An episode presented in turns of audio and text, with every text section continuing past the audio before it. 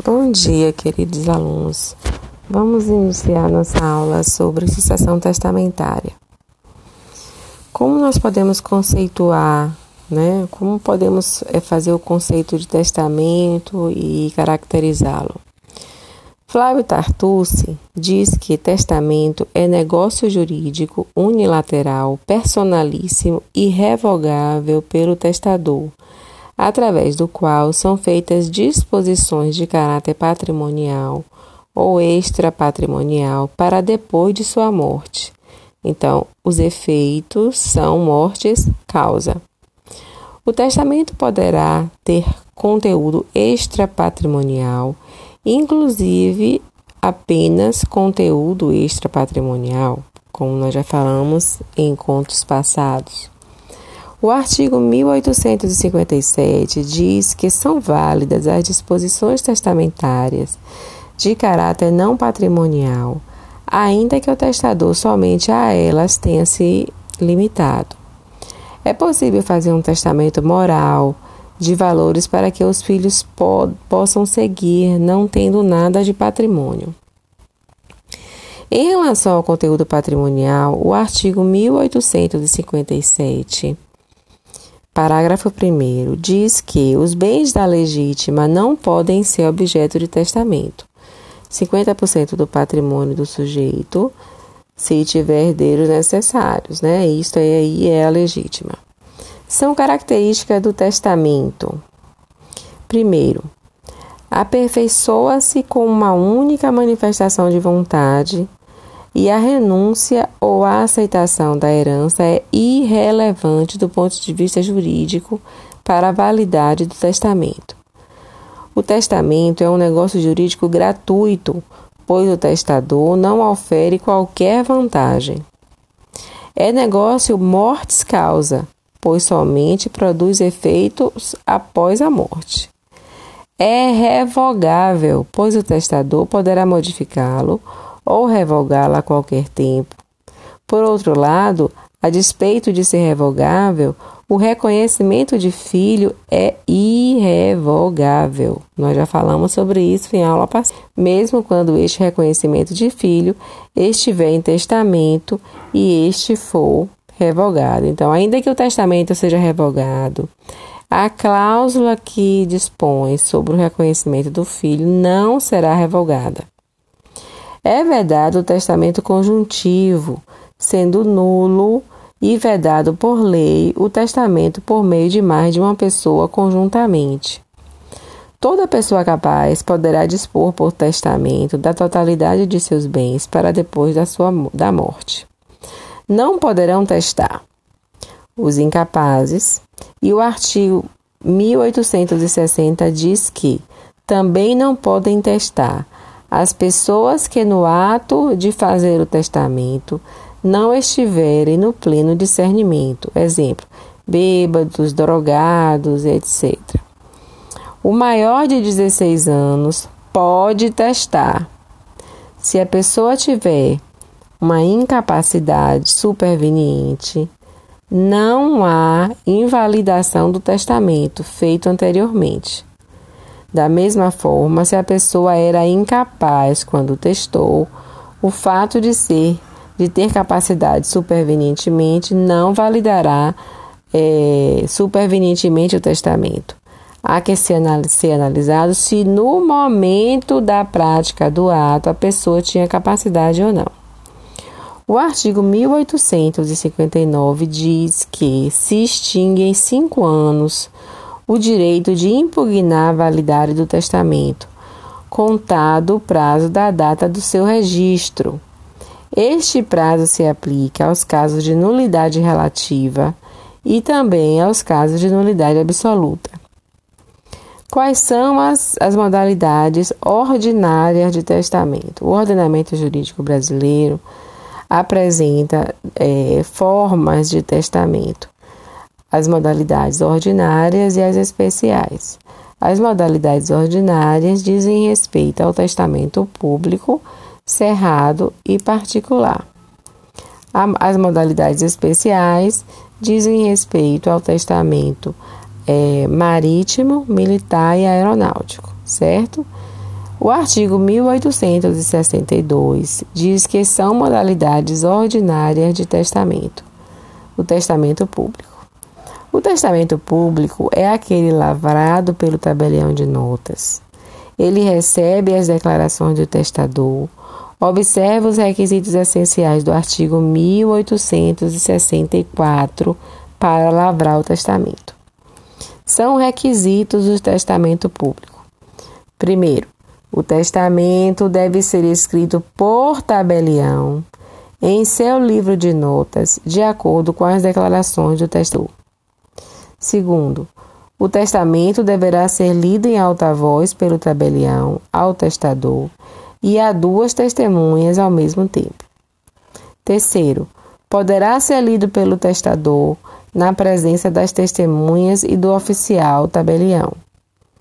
Quarto, o instrumento deve ser, em seguida a esta leitura, assinado pelo, pelo testador, pelo tabelião e pela testemunhas, pelas testemunhas. A jurisprudência superior tem mitigado a observância desses requisitos formais do testamento público. Se ficar evidente que é o sujeito que testou e o fato que havia uma testemunha ao invés de duas, se não há qualquer empecilho, então há mitigação do formalismo. Aí nós vamos abrir é, é, um aspas para fazer um comentário. Nós tivemos aula ontem de direito é, de sucessão testamentária e colocamos a questão, o posicionamento do STJ acerca do rigor da literalidade e que o juiz não, é, não obstante ser o testamento um negócio jurídico formal, ele exige o, um testamento público, por exemplo, no mínimo duas testemunhas. É, ele não deve seguir é, o rigor da literalidade é, em detrimento da vontade do testador, que ele deve buscar sim a vontade do testador. E o, tem isso, isso representa uma espécie de mitigação do formalismo quando há, por exemplo, a necessidade de duas testemunhas e por acaso, por uma, uma, uma circunstância, por exemplo, a pessoa morreu. Então, o juiz pode avaliar a situação e não desconsiderar o testamento porque só tem uma testemunha, porque a outra morreu ok? Então, isso é o que quis dizer aqui o autor sobre a mitigação do formalismo, que é a tendência da jurisprudência atual. Se o testador não souber ou não puder assinar, neste caso, o tabelião irá declarar isso no instrumento, caso em que irá assinar pelo testador a seu rogo uma das testemunhas instrumentárias irá assinar é, testemunha arrogo, é o que nós damos o nome de testemunha arrogo, né? Então, seguindo. Assim, confirma-se a tese pela qual o analfabeto pode testar, já que quem não souber assinar poderá pedir a uma pessoa que assine por ele. Então, friso: o analfabeto pode testar, já que ele pode pedir a alguém que assine por ele a roubo. O artigo 1866 diz que o indivíduo inteiramente surdo, se souber ler, poderá testar. Nesses casos, o sujeito irá ler o seu testamento, ou, se não souber ler, irá designar alguém que o leia, presente as testemunhas. Em relação aos cegos, Somente é possível testar por meio de testamento público, caso em que será lido em alta voz por duas vezes, uma pelo tabelião e outra por uma das testemunhas. Observe que esses detalhezinhos é preciso ser fixados por vocês, em razão do rigor né, dessas formalidades. Ocorrendo o falecimento do testador, segundo o Código de Processo Civil 2015, Qualquer interessado exibindo o traslado e a certidão de testamento público poderá requerer ao juiz que ordene o cumprimento do testamento. Ok? Agora vamos falar do testamento cerrado. O testamento cerrado é também chamado de testamento místico, pois não se sabe qual é o seu conteúdo até que o sujeito morra. Esta modalidade não tem grande aplicação prática. O artigo 1868 diz que o testamento cerrado, escrito pelo testador ou por outra pessoa a seu rogo e assinado pelo testador, será válido se aprovado pelo tabelião ou seu substituto legal, observadas as formalidades da lei. São formalidades para o testamento cerrado. Primeiro, o testador o entregue ao tabelião na presença de duas testemunhas.